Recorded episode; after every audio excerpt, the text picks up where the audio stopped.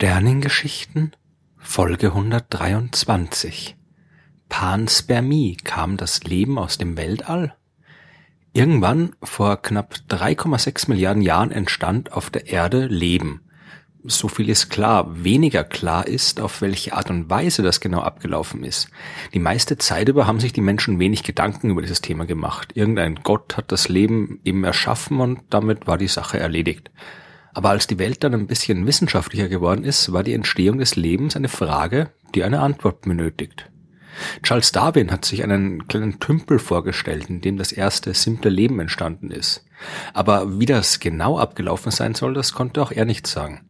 Mittlerweile wissen die Wissenschaftler ein bisschen besser Bescheid über die Vorgänge, die dazu geführt haben, dass aus unbelebter Chemie eine lebendige Biologie entstanden ist.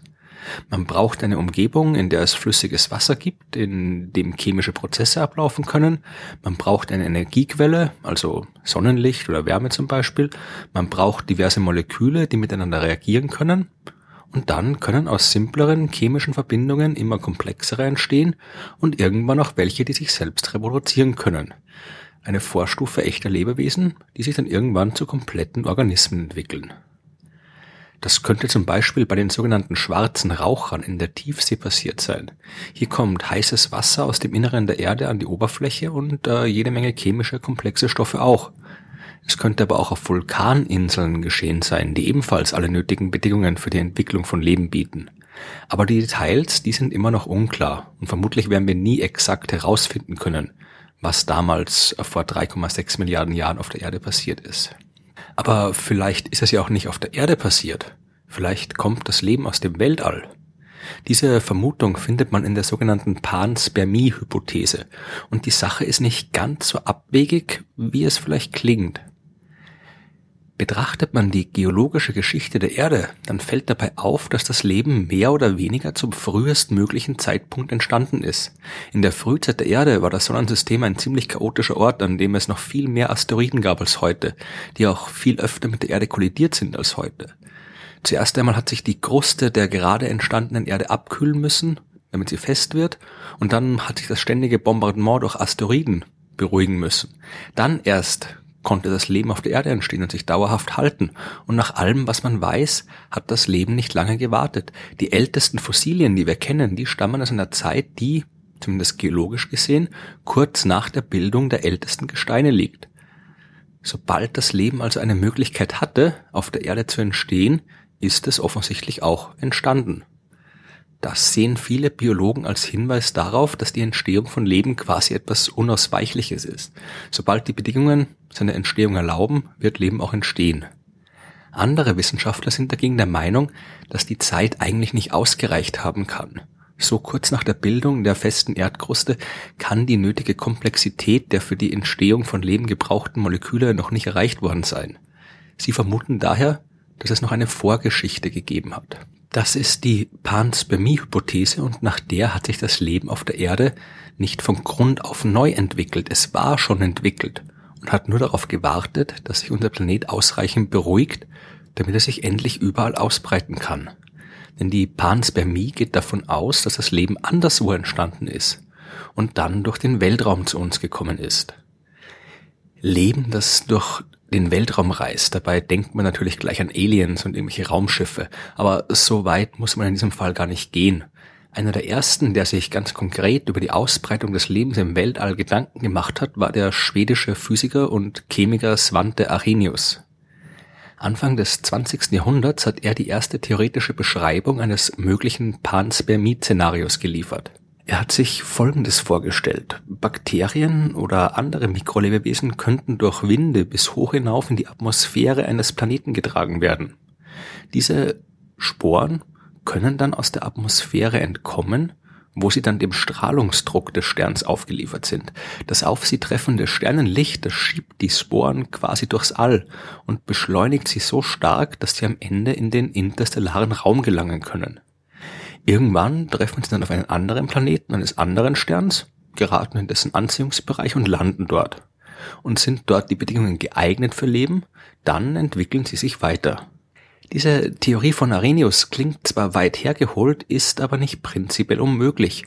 Man hat mittlerweile tatsächlich irdische Bakterien hoch oben in der Atmosphäre gefunden, bis zu 40 Kilometer weit in der Stratosphäre.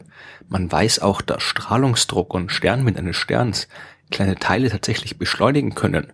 Und man hat sogar Lebewesen identifiziert, die die harschen Bedingungen im Weltall überleben können. Bei der Surveyor 3 Mission der NASA zum Beispiel wurden im Jahr 1967 aus Versehen Streptococcus-Bakterien ins All und auf den Mond gebracht. Die blieben dort 31 Monate lang dem Vakuum ausgesetzt, den extremen Temperaturen und der kosmischen Strahlung auf der Mondoberfläche, bevor sie dann von der Besatzung von Apollo 12 im Jahr 1969 wieder zur Erde gebracht wurden. Und dort haben sie sich ganz normal weiter vermehrt, waren also immer noch lebensfähig. Später gab es auch gezielte Versuche, bei denen Mikrolebewesen ins All gebracht worden sind, um zu sehen, wie sie mit den Bedingungen klarkommen. Und das tun sie recht gut, wie sich gezeigt hat. Es gibt Bakterien, wie zum Beispiel das berühmte Deonococcus radiodurans, die extreme radioaktive Strahlung aushalten können. Viel, viel, viel mehr als äh, jedes andere Lebewesen aushalten kann. Andere Bakterien, die leben tief im Gestein, ohne Sonnenlicht oder in kochendem heißen Wasser. Andere Lebewesen wie die winzigen Bärtierchen, die können in eine Art extremen Winterschlaf verfallen und dann fast beliebig lang unter den widrigsten Bedingungen überleben, bis sie dann irgendwann, wenn die Bedingungen besser werden, wieder aufwachen. Panspermie wäre also zumindest theoretisch möglich. Natürlich verschiebt das die Frage nach der Entstehung des Lebens nur an einen anderen Ort. Wenn das Leben auf einem anderen Planeten entstanden ist, dann muss es ja auch dort erstmal irgendwie entstehen aber es würde zumindest einen Erklärungsansatz bieten, wieso das Leben auf der Erde so früh aufgetreten ist.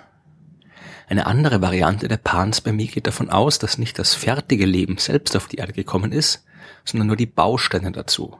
Wir wissen heute, dass überall im Weltraum komplexe Moleküle existieren, unter anderem auch genau die Moleküle, die als Grundlage für das Leben auf der Erde gedient haben. Man findet die zum Beispiel in den großen Gas- und Staubwolken, die sich zwischen den Sternen befinden und aus denen neue Sterne entstehen. Immer wieder stoßen dort kleinste Staubkörner mit einzelnen Atomen zusammen und wenn sich verschiedene chemische Elemente im Lauf der Jahrmillionen auf einem Staubkorn einfinden, dann können sie sich dort zu immer komplexeren Molekülen zusammenschließen. Entsteht dann aus der Wolke ein Stern, dann bleibt immer ein bisschen Staub und Gas übrig und es gibt quasi von Anfang an ein Reservoir chemischer Grundbausteine, aus denen Leben entstehen kann, wenn es auf einen entsprechenden Planeten gelangt. Transportmittel dafür könnten Kometen und Asteroiden sein. Auch hier wissen wir, dass dort viele Moleküle zu finden sind. Wir haben sie schon gefunden, sowohl im Weltall selbst als auch in Meteoriten, die auf die Erde gefallen sind. Es ist sogar sehr wahrscheinlich, dass die Bausteine, aus denen sich das Leben entwickelt hat, ursprünglich im Weltall zusammengebaut worden sind. Und auch das würde erklären, wieso das Leben sich so früh entwickelt hat. Die vielen Asteroideneinschläge in der Frühzeit der Erdgeschichte haben die nötigen Moleküle auf unseren Planeten gebracht und sobald sich die Lage so weit beruhigt hatte, dass eine halbwegs stabile Umwelt existiert hat, hat sich daraus dann das Leben entwickelt. In diesem Fall könnten wir demnächst sogar Belege finden, dass es wirklich so abgelaufen ist. Die Moleküle, aus denen das Leben auf der Erde entstanden ist, beziehungsweise die Bausteine für diese Moleküle, die können in zwei verschiedenen räumlichen Anordnungen existieren. Und bei den chemischen Prozessen des Lebens werden aber so gut wie immer Bausteine bevorzugt, die nur eine einzige Form verwenden, nur eine einzige räumliche Anordnung und die andere wird ignoriert. Und warum das so ist, das ist derzeit unbekannt. Es könnte sein, dass die Bedingungen im Weltall eine Art der Moleküle bevorzugen und die andere nicht. Dann würde auch nur diese eine Art auf die Erde gelangen und nur aus dieser einen Art würde Leben entstehen. Um diese These zu prüfen, muss man allerdings ein chemisches Labor ins All bringen und dort vor Ort entsprechende Untersuchungen anstellen. Aber genau das passiert gerade. Im Jahr 2014 ist die Raumsonde Philae auf dem Kometen Churyumov-Gerasimenko gelandet, um unter anderem genau solche chemischen Analysen durchzuführen und herauszufinden, ob es eine bevorzugte Molekülform gibt und ob das die gleiche ist wie die Molekülformen auf der Erde. Neben dieser schwächeren, aber durchaus nicht unwahrscheinlichen Variante der Panspermie gibt es natürlich auch noch viel stärkere Versionen. Der Nobelpreisträger Francis Crick, der unter anderem die Struktur der DNA entdeckt hatte, der hat zum Beispiel behauptet, dass fortgeschrittene Zivilisationen absichtlich Mikrolebewesen ins All hinausschicken. Das wäre seiner Meinung nach die kostengünstigste Methode, um andere Planeten zu kolonialisieren und das Leben über das Universum zu verteilen. Bis jetzt gibt's noch keinen konkreten Hinweis darauf, dass das Leben wirklich aus dem Weltall auf die Erde gekommen ist.